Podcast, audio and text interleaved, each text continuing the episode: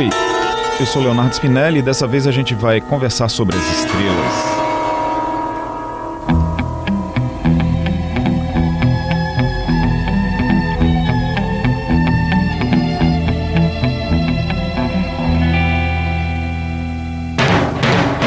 Após uma viagem de quase 500 quilômetros, cerca de 7 horas de ônibus a partir do Recife, um grupo de amantes do céu noturno chega ao Observatório Astronômico do Sertão de Itaparica, no pequeno município sertanejo de Itacuruba. Ao descer do ônibus, o grupo tem que subir um pequeno morro onde está instalado o equipamento operado remotamente pelos cientistas do Observatório Nacional, lá no Rio de Janeiro. O caminho que leva até a instalação é pedregoso, assim como o solo de todo o sertão que o cerca.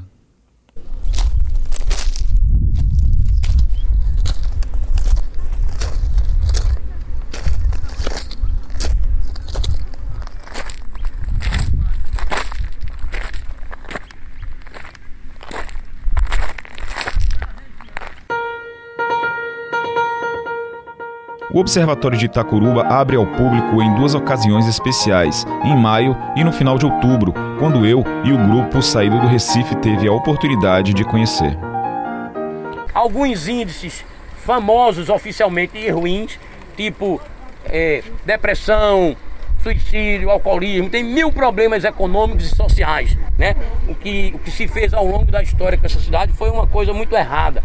A cidade era na beira dos rios, São Francisco e Pajeú, a população vivia de pesca e de agricultura familiar, vivia muito bem.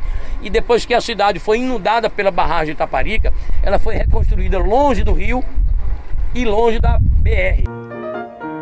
Esse é o professor Antônio Miranda, do Departamento de Física da Universidade Federal Rural de Pernambuco. Ele é um dos organizadores da viagem e responsável pelo curso de extensão Desvendando o Céu Noturno, que é voltado para os amantes da astronomia que desejam conhecer um pouco mais sobre essa ciência. Na oportunidade, ele fala ao público que saiu do Recife e para os alunos da região que foram ao encontro marcado no Observatório de Itacuruba. Essa pequena apresentação da cidade acontece na Praça Central de Itacuruba, um local bem cuidado, arborizado e que nem lembra uma cidade reconstruída recentemente. Todas as casinhas de Itacuruba aparentam ser como eram no local onde hoje repousam abaixo das águas da barragem de Itaparica. É uma cidade com vários problemas, a população vive de Bolsa Família e de uma indenização da CHESF. Então é uma coisa muito triste, a gente tem que saber disso, que é uma cidade da nossa terra, da nossa região de Pernambuco. E essa cidade é, está agraciada com um observatório de pesquisa do Ministério de Ciência e Tecnologia, que nós vamos conhecer, que é um empreendimento caro, que faz pesquisa de qualidade internacional, mas infelizmente a população não usufrui. Essas contradições da vida. E todos nós sabemos e estamos acompanhando pela imprensa que está previsto, pelo menos teoricamente, na região desta cidade, o governo federal está querendo instalar uma usina nuclear na, na, na fila da Angra 3, 4, 5, não sei exatamente o número. Essa cidade está tá meio na imprensa, meio na, na boca do povo, mas tem mil problemas históricos, econômicos e sociais. Então, que nós todos, né, que cada um de nós procure depois de estudar, né, cidade de Itacuruba ou Nova Itacuruba, essa cidade aqui que tem cerca de 3 mil habitantes com problemas sérios, vocês viram na estrada. Sol, a caatinga, a vegetação queimada, até fevereiro do ano que vem vai piorar. E essa situação que vive, que nós temos que ter assim a compreensão de que estamos vindo para uma coisa maravilhosa, que é um observatório astronômico de padrão internacional. E mais a cidade tem problemas, né? E que seria bom a gente ter é, sensível a essa realidade. Aqui tem pessoas que são de Serra Talhada, boa parte é de Recife, muitos nunca pisaram no sertão, muitos não sabem a realidade histórica dessa cidade e a gente fica só vendo o lado A, o lado bom o Observatório Astronômico de Itacuruba, belíssimo, bonito, parará, parará. Mas que nós saibamos também dessa realidade dos nossos irmãos e irmãs. Aqui tem povo quilombola, tem povo indígena, pancará, tem é, vários problemas que é preciso a gente ser solidário com essa população e essa realidade. Em duas oportunidades por ano, os amantes do céu noturno se reúnem nessa viagem, uma vez em maio e outra no final de outubro, que eu acompanhei na semana passada. São nessas duas vezes que a equipe do Observatório Nacional vem para fazer a manutenção do equipamento. O local é operado remotamente lá do Rio de Janeiro e apenas um técnico local tem acesso ao observatório para dar o suporte aos astrofísicos que operam o telescópio do Rio. Saturno com seus, seus anéis e, e, e Vênus vai dar para ver também, né? E Mercúrio dá para ver também. Lembrando que no dia 11 vai ter o trânsito de Mercúrio pelo disco solar. Nós vamos fazer no campo de futebol da Rural. E nós vamos contemplar esse céu bonito. Quando chegar a noite mesmo, nós vamos pedir para todo mundo desligar os flashes do celular, fechar as portas, ficar escuro, breu. A gente vai ver a marca da Via Láctea. Não é nuvem como tem em Recife, não, tá? É a Via Láctea de verdade, tá? Pra valer, parece filme, mas aqui o céu é lindo. No observatório, Miranda prepara o público para o que todo mundo está querendo ver naquele início de noite. São alunos, crianças, jovens, idosos, gente de todas as idades. Gêmeos, que são dois telescópios com espelhos de 8 metros, um no Chile e o outro no Havaí. Tá? Então, para pegar o hemisfério sul e norte. Né? Então, mas aí é um consórcio muito grande, internacional, de muitos países. E, e o Brasil também participa e tem algumas noites por ano, tá? Então, esses são, mas são telescópios abertos a toda a comunidade. Como é que acontece? Aí eu tenho um projeto de pesquisa, aí eu digo, eu preciso de duas noites para observar. Aí eu digo, olha, eu preciso de duas noites para observar isso, porque eu quero determinar isso, por, por isso, por isso, por isso. E aí eu mando esse pedido para o comitê do telescópio e todos os pesquisadores vão querer aquelas duas noites. As melhores propostas ganham as duas noites, né? Essa quem fala é Daniela Lázaro, astrofísica do Observatório Nacional, uma das cientistas que vieram do Rio para realizar os trabalhos de manutenção e vistoria do equipamento e, nesse dia específico, receber os visitantes. Daniela apresenta o equipamento aos alunos da Escola Estadual Professor Cornélio Soares, de Serra Talhada, e para estudantes do ensino médio no Instituto Federal do Campo de Pesqueira. Esse daqui é diferente. Esse é um projeto dedicado a um único projeto, tá? que é a observação de, das propriedades físicas de pequenos corpos, asteroides, cometas e, particularmente, aqueles que estão em órbitas próximas da Terra, por causa daquele problemática de que eles podem, por se aproximar muito da Terra, ele pode vir a colidir com a Terra, como já aconteceu no passado e a gente tenta estudar eles para que não aconteça no futuro. Tá? Então, como eu dizia, esse é um telescópio de um metro, ele tem, ele é chamado é uma montagem autoazimutal, por quê? Porque tem dois movimentos, altura e azimute. O azimute essa parte aqui de cima, essa, essa parte uh, redonda, que ela gira 360 graus Azimuth é uma palavra que vem do árabe e significa as direções. É uma medida de abertura angular do sistema de coordenadas horizontal que se conta a partir do norte geográfico. Já o outro movimento do telescópio, o eixo secundário, permite movimentos no sentido da altura, verticalmente entre os, o horizonte e o zênite, o ponto da esfera celeste que fica exatamente em cima das nossas cabeças. Tubo ele tem um movimento de 0 a 90 graus.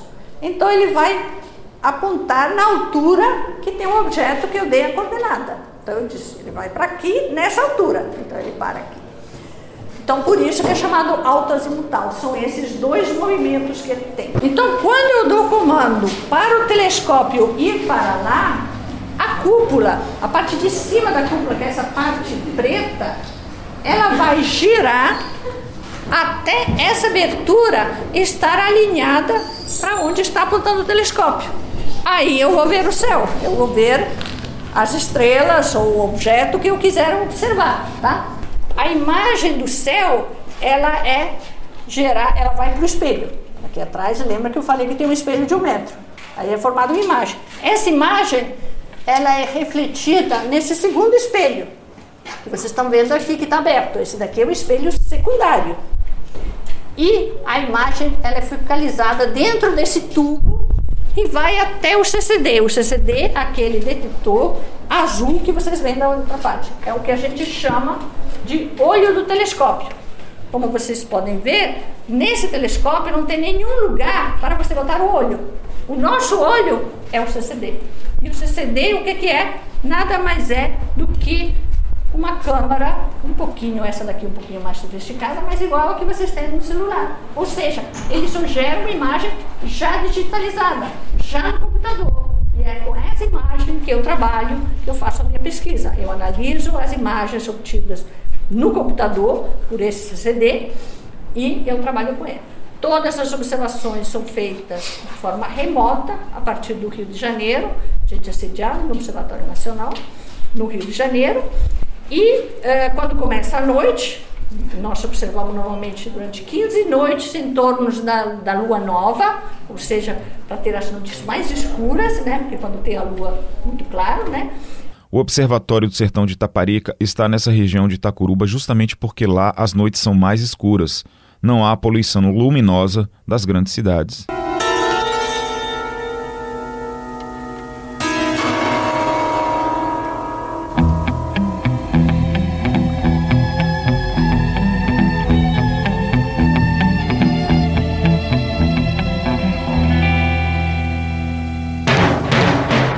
Humanidade sempre observou o céu para interpretá-lo, para entender as leis da física que governam o universo. Esse interesse pela astronomia teve profundas implicações para a ciência, filosofia, religião, cultura e nossa concepção geral do universo.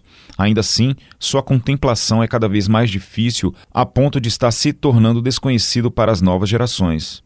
Um elemento essencial da nossa civilização e cultura. Essa é uma declaração da Unesco que definiu o céu como patrimônio da humanidade. E o que o seu prefeito tem feito para melhorar a iluminação noturna da sua cidade? Então, nessas 15 noites, quando começa a escurecer, o Santiago, nosso técnico aqui, que está aí atrás, ele sobe aqui para o observatório, liga os computadores, liga o CCD, vocês veem esses cabos que agora estão desconectados, deixa tudo pronto e via internet diz, ó, tá tudo pronto. Aí os observadores lá no Rio começam e fazem observações, movimento o telescópio, movimento a cúpula, fazem todas essas observações. A Quinta Curuba. Bom, uh, um observatório, para você fazer observações astronômicas, você precisa de noites abertas, tá? Então, noites abertas sem nuvem, é, sem chuva. Tá? Claro que o sertão é o melhor local no Brasil aonde acontece uh, essa, essa, essas duas condições, né? noites abertas e sem chuva. Uh, agora, isso é em todo o sertão. Tá?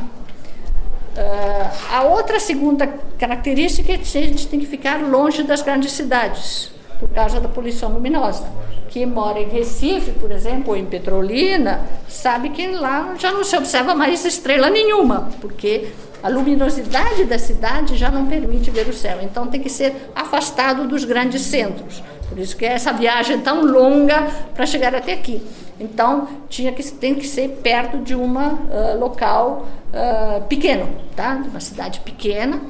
Mas ao mesmo tempo a gente tem que ter suporte e infraestrutura para poder funcionar, tá? Imagina, ah, eu vou botar num pico lá isolado no meio do mato. Tem que abrir estrada, essas coisas todas tem que vir por estrada, eu tenho que ter água, eu tenho que ter energia elétrica. Então, tem que ter um mínimo de infraestrutura e parcerias, essencialmente parceria.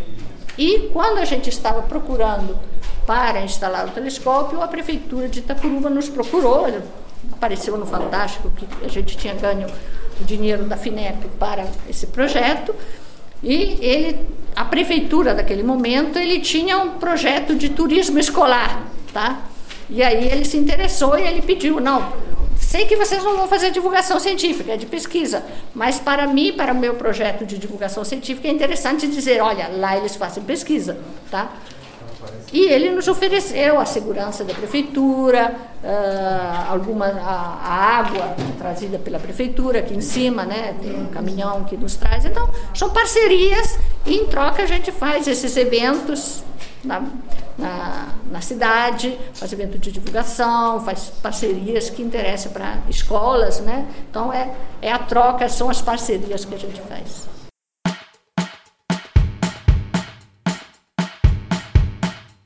Esse aqui é o Observatório Astronômico do Sertão de Itaparica, ligado ao Observatório Nacional, é do Observatório Nacional. O Observatório Nacional é uma instituição federal ligada ao Ministério da Ciência, Ciência e Tecnologia, Inovações e Comunicações, né, agora, tá? Então, é um, é um, é um instituto federal, né? É, nós não temos graduação, tá? nós temos sim cursos de pós-graduação temos mestrado e doutorado. Então, basicamente, quem opera o telescópio, esse telescópio, são uh, os pesquisadores do Observatório Nacional, principalmente os alunos que fazem teses e dissertações com os dados obtidos nesse telescópio. Tá? Mas é federal, tá? Então é quem sustenta a base.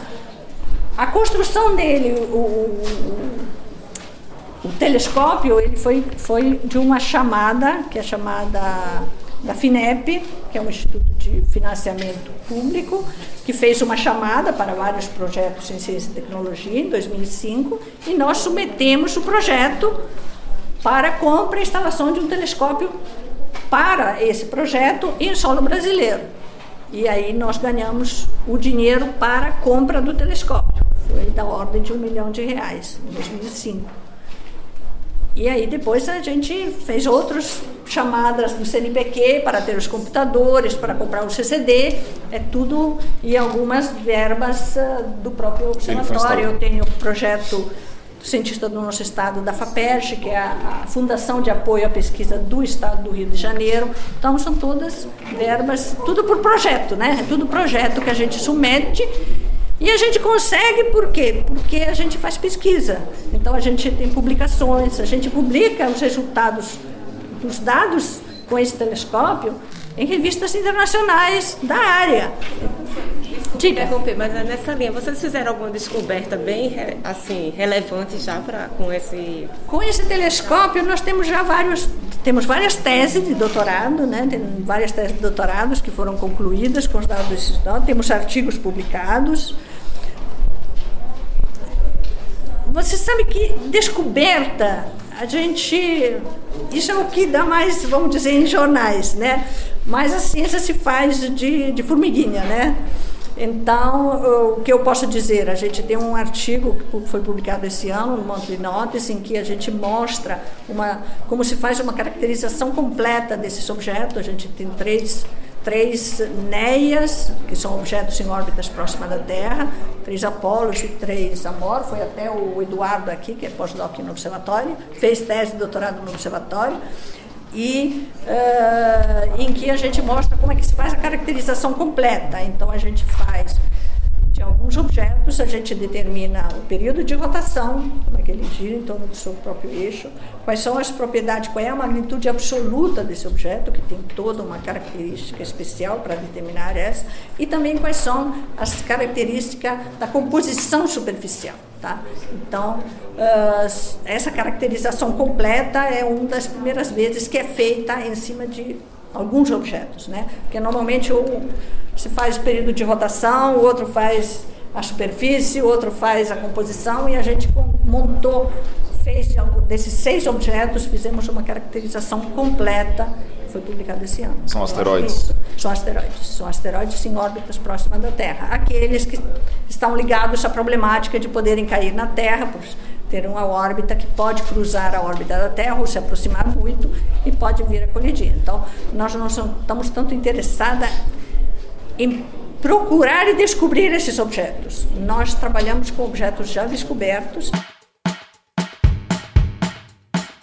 E o nosso projeto, que já há muito tempo do Grupo de Ciências Planetárias do Observatório Nacional, é a caracterização física desses objetos. Então a gente quer entender, não esperar que tenha um que venha aqui descobrir o que vai cair, mas qual é a forma, quais são os que vêm para cá, quais são as características desse objeto, para eu tentar identificar o local da onde que vem, qual é a trajetória que leva eles para cá. Então é você ir à fonte e não esperar o objeto chegar para depois tentar fazer alguma coisa para desviar. É não, é tentar entender da onde que eles vêm, como eles vêm, tem uma região preferencial da onde que eles vêm, é tentar identificar isso para poder atacar o problema na origem e não depois. É claro que a gente participa também, faz ajuda na caracterização da órbita.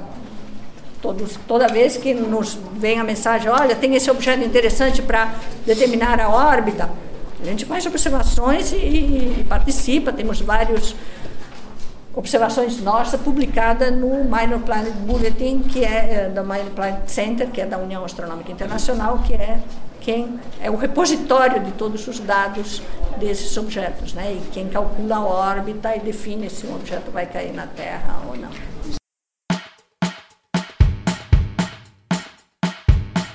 Qual a distância desses, desses asteroides aqui? Qual, como é que a gente pode descrever a órbita deles? Bom, a maioria dos asteroides eles estão situados entre a órbita de Marte e Júpiter. Esses, ou seja, Júpiter está a 5 unidades astronômicas, a Terra está a 1, tá? então está nessa região. Tá? Uma unidade astronômica, você sabe que a distância Terra-Sol. Tá? Então a gente calcula assim.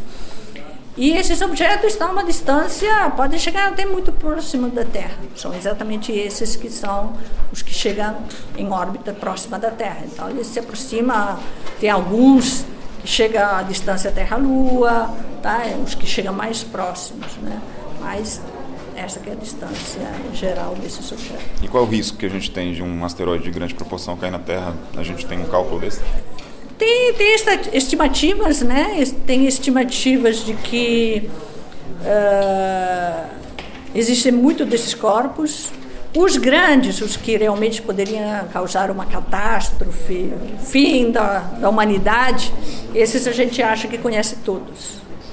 Mas não são só esses que são perigosos. Não sei se vocês lembram, em 2013 caiu um bólide muito grande na, na Rússia, o Chabilinsky perto da cidade de Chamilis. Esse objeto não chegou na Terra, ele explodiu a 8 quilômetros de altura, ele tinha da ordem de 20 metros, tá? e não caiu na cidade. E mesmo assim vocês devem ter visto na internet, nas coisas, o estrago que fez na cidade. Tá? E não explodiu em cima da cidade. Então, e esse era um objeto de 20 metros. Quer dizer, dependendo, mesmo sendo não vai sendo uma catástrofe mundial, dependendo de onde cai um objeto da ordem de 100 metros, 140 metros, ele causa um estrago, vai cair em Recife ou no Rio de Janeiro. Quantidade de mortes. Se cai perto da costa, ele pode gerar tsunami. Então, depende. Então, não é só os grandes que causam preocupação, mas principalmente a população pequena, porque a população pequena que é mais difícil de ser evitada, tem mais e são os que a gente conhece menos. Mergulhadores da Rússia resgataram de um lago um fragmento de um meteorito que caiu em fevereiro, deixando mais de mil pessoas feridas. A rocha, de um metro e meio de diâmetro, estava no lago Shebaku, na região da cidade de Chelyabinsk, no sudoeste da Rússia. Na época, a queda do meteorito foi flagrada por várias câmeras e deixou aproximadamente 1.600 pessoas feridas.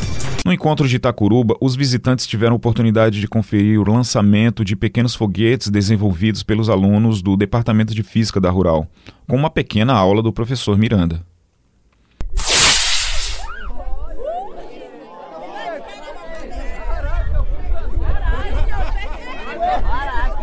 Em Natal, o centro de lançamento chamado Barreira no Inferno. E tem em Alcântara, no Maranhão, um grande centro de lançamento de foguetes, que o governo brasileiro agora assinou um convênio de cooperação com a NASA para fazer lançamento de foguete desse gigantesco dos Estados Unidos em solo brasileiro, em Alcântara. E no convênio prevê a criação de um curso de engenharia aeroespacial, inclusive com pós-graduação. Então, um pouco da, do ganho que vai ter a parte de ciência e tecnologia do Brasil, tá? O centro, o centro de lançamento de Alcântara é considerado um dos melhores do globo terrestre, melhor do que o dos Estados Unidos e do que o da Rússia, porque fica no equador da Terra, com a rotação dá um impulso maior para o foguete sair. E ainda fica no, no zero do campo magnético terrestre, que não interfere nos aparelhos. Então, é um centro de lançamento muito cobiçado pelo mundo inteiro e está em território brasileiro, né? Para a gente ter também um pouquinho de orgulho das coisas boas do Brasil. O Brasil tem muita coisa boa principalmente na área de ciência, tá? A gente escuta muito só notícia ruim, que também existe, mas tem muita notícia boa, né? E que é perspectiva de trabalho, pós-graduação e emprego para vocês que são jovens estudantes, tá? Então vamos aqui, o Odissei. E o Cleber Certo. E, e, nós vamos novamente contar até zero. Valendo, meu dom? Vamos lá, gente. Cinco, quatro, três, dois, um, zero. Bora, Cleber. Palmas! Depois dos lançamentos, eu conversei com os intrépidos alunos do professor Miranda que fazem um projeto de extensão chamado Desvendando o Céu Austral. Eles trabalham muito e o vento da região também me deu muito trabalho na captação dos áudios. Desvendando o Céu Austral. É um projeto de extensão universitária que visa o ensino do, da astronomia no contexto histórico, tanto estadual como é, nacional. Nacional, isso. E aí o projeto ele visa principalmente a popularização da ciência. Então, o nosso trabalho, basicamente, a gente vai nas escolas, faz palestras, faz mini cursos de introdução à astronomia, tanto que a gente tem um, um fixo na Universidade Federal Rural de Pernambuco e um na Universidade Federal de Pernambuco, no Cecine. É, a gente faz visitações nas escolas, fazendo oficinas de construção, lançamento de foguetes, observação solar. A gente também faz trabalho aos domingos na Torre Malakoff, lá no Recife Antigo, que também é um ponto histórico da astronomia do Brasil. É, a gente faz observações lá, aberto ao público, aos domingos, a partir das 4 até as 8 da noite. E como é seu nome? João Pedro. João Pedro de quê? De Lima. E você está estudando o quê? Eu sou estudante de física, lá da UFRPE. Legal. É, o professor me disse que vocês estavam é, rodando aqui pela, pela região. O que, é que vocês estão fazendo aqui na região? Bom, nós estamos participando da Semana Nacional de Ciências e Tecnologia. É a 16ª edição. E é uma semana em que a gente leva a astronomia, a educação astronômica, não só a astronomia, como todas as ciências, a gente vai de cidade em cidade, levando nossas atividades, nossas oficinas, promovendo essa divulgação científica, porque um um dos pontos do Desvendando é a inclusão social e divulgação científica, do litoral ao sertão de Pernambuco. Daí a gente vem de cidades da região metropolitana até o sertão pernambucano, levando essa divulgação científica, falando um pouco sobre a astronomia pernambucana, entre outras coisas. É, vocês já passaram por quais cidades? Bom, a gente fez a abertura em Riacho das, das Almas. Aí depois fomos para Palmares, Arco Verde, Floresta, agora em Itacuruba e amanhã estaremos em Vicência. Aí o que, que vocês fazem? O que, que vocês mostram pro pessoal? Vocês vão nas escolas? Então, quando chega nas escolas, a gente faz a. Quando chega nas escolas, a gente faz a oficina de foguete de garrafa PET, que também pode ser utilizada para a oficina brasileira. Esqueci de perguntar seu nome. Meu nome é Stephanie. Stephanie de quê? Stephanie Rodrigues. Eu sou estudante de Química. Estou no quarto período na UFRPE. Romário? Romário Midon, no quinto período de Física da UFRPE também. E qual é a receptividade do pessoal? Como é que o pessoal é, recepciona, vê vocês, é, vê o que vocês trazem? Gostam, acham, Olha, ficam curiosos? Acho que o primeiro impacto que eles têm com isso é a curiosidade, que eles sempre, sempre ficam perguntando o que é isso, não sei o que. E a reação deles, acho que é o que paga, é o que paga pra gente, a reação. A, a gratificação de ver um sorriso de uma criança. É uma interação muito grande. Quando a gente chega em uma escola, as crianças ficam meio que curiosas para saber o que, é que a gente está levando para lá. Hoje mesmo a gente teve uma escola municipal lá em Floresta e uma das coisas que desperta mais é a questão da curiosidade, saber o que a gente está promovendo. Aí quando a gente promove aquele envolvimento de todos e é isso, é gratificante, como o Midon falou. E sem falar também que uma, uma das partes boas é que normalmente o que a gente encontra, tanto lá mais próximo do litoral quanto no sertão, são alguns professores que eles utilizam bastante a metodologia tradicional dar aula. Seja, eles utilizam bastante piloto, lousa e aquela coisa mais tradicional. Então a gente, a, o modo que a gente leva ciências para eles é tudo que eles veem dentro da sala de aula, só que de uma maneira mais lúdica, uma maneira divertida. Faz com que eles despertem curiosidades e com que eles ah, entendam que tudo que aquilo que eles veem dentro da sala de aula, a gente consegue aplicar de alguma maneira e de maneiras que podem fazer eles sorrir. Você pode dar um exemplo? É, por exemplo, o foguete que a gente acabou de lançar aqui do combustível sólido. Aí o foguete vocês estão explicando o que exatamente quando Então, vocês mostram o foguete? A gente pode mostrar para ele tanto a transformação dos gases, no caso de foguete de garrafa PET, a gente pode trabalhar química na parte de pressão, na parte de transformações abáticas e adiabáticas, é, como também física, as três leis de Newton, como a gente utiliza água, e pressão com a bomba de encher pneu de bicicleta, a gente tem a terceira lei, que é ação e reação, então a gente dá pressão dentro da garrafa, a garrafa por um momento ela vai se soltar do, da nossa base de lançamento, que é feito com é, cano de PVC. Então ela vai jorrar a massa da água para baixo e o foguete ele vai para cima.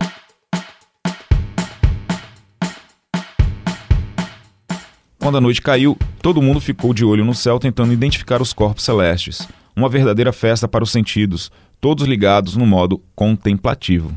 É tipo uma estrela? Estrela não mexe não, peste. Não, mas a luz, a, lu- a luz parece com uma estrela, só que é um satélite, for rápido. Pode ser um satélite. Tá muito rápido. Cadê? Pode ser um, um avião, pô. É verdade. Ah não, tá, tá apontando ali, ó. Ah, vocês não estão vendo não. Ah, tô vendo. É, é ali aqui, ó. É um satélite. Tá se metade Tem certeza que é um satélite? Pode ser um avião também, amigo. Não, é um satélite. É porque aqui, aqui tá começando a aparecer, pô. É porque aqui é onde o sol se põe, pô. Ainda, tá vendo que ainda tem a faixa de, de luz? É, meu nome é Rebeca Linhares. E qual é a sua profissão? Eu sou professora de Ciências da Computação. E por que você veio hoje? Ah, porque eu, como todo mundo, vim ver as estrelas, né? Conhecer o telescópio. Sim, na verdade eu queria ser física astrônoma, né? Então toda oportunidade que eu tenho de observar o céu, eu sempre estou me dispondo a isso. E aí, como é que foi a experiência? Como é que Ah, tá sendo? tá sendo maravilhoso. Eu vi várias coisas que eu nunca tinha visto. Tipo, Tipo, eu vi Saturno, vi Júpiter, eu vi ali a galáxia de Andrômeda, vi várias coisas falando sobre o telescópio, tirei algumas curiosidades sobre o hardware dele. onde é que tá Andrômeda? Pra lá. Tá com aquele moço dali que tá vendo Andrômeda. Ah, naquele, Naquele. Isso, ele tá botando. Porque Andrômeda é uma galáxia vizinha da gente, né? Dá pra ver a Via Láctea também, né? Isso. Não com essa luz, né? a Via Láctea fica aquela, essa parte aqui assim, como se fosse tipo borrado, sabe uma pintura tela? Essa parte aqui assim, ó. Tá vendo minha mão? Sim. Pronto. É essa parte aqui, ó. Volta à cidade, conversei com o jovem Bruno Ramos Galindo, de 15 anos, que também participou da viagem e sonha em voltar à NASA, a Agência Espacial dos Estados Unidos, onde ele fez uma excursão e hoje se prepara para estudar engenharia aeroespacial. A experiência de hoje foi muito boa, um pouco cansativa, mas toda a viagem cansativa geralmente é muito boa, porque a gente sempre se diverte e aprende coisas novas. E o que você aprendeu hoje? Várias coisas. A gente, teve, aula sobre o telescópio, sobre o projeto Pacton, sobre o projeto de, de cuidar dos asteroides para ver a composição química, a rotação, a translação dele, para uma futura colisão. Futura colisão com a Terra. E para evitar essa colisão, surgiu esse programa.